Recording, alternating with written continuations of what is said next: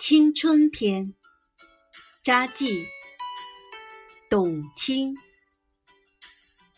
人生有一首诗，当我们拥有它的时候，往往并没有读懂它；而当我们能够读懂它的时候，它却早已经远去。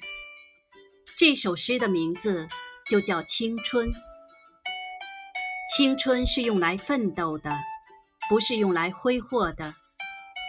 只有这样，当有一天我们回首来时路，和那个站在最绚烂的骄阳下、曾经青春的自己告别的时候，我们才可能说：“谢谢你，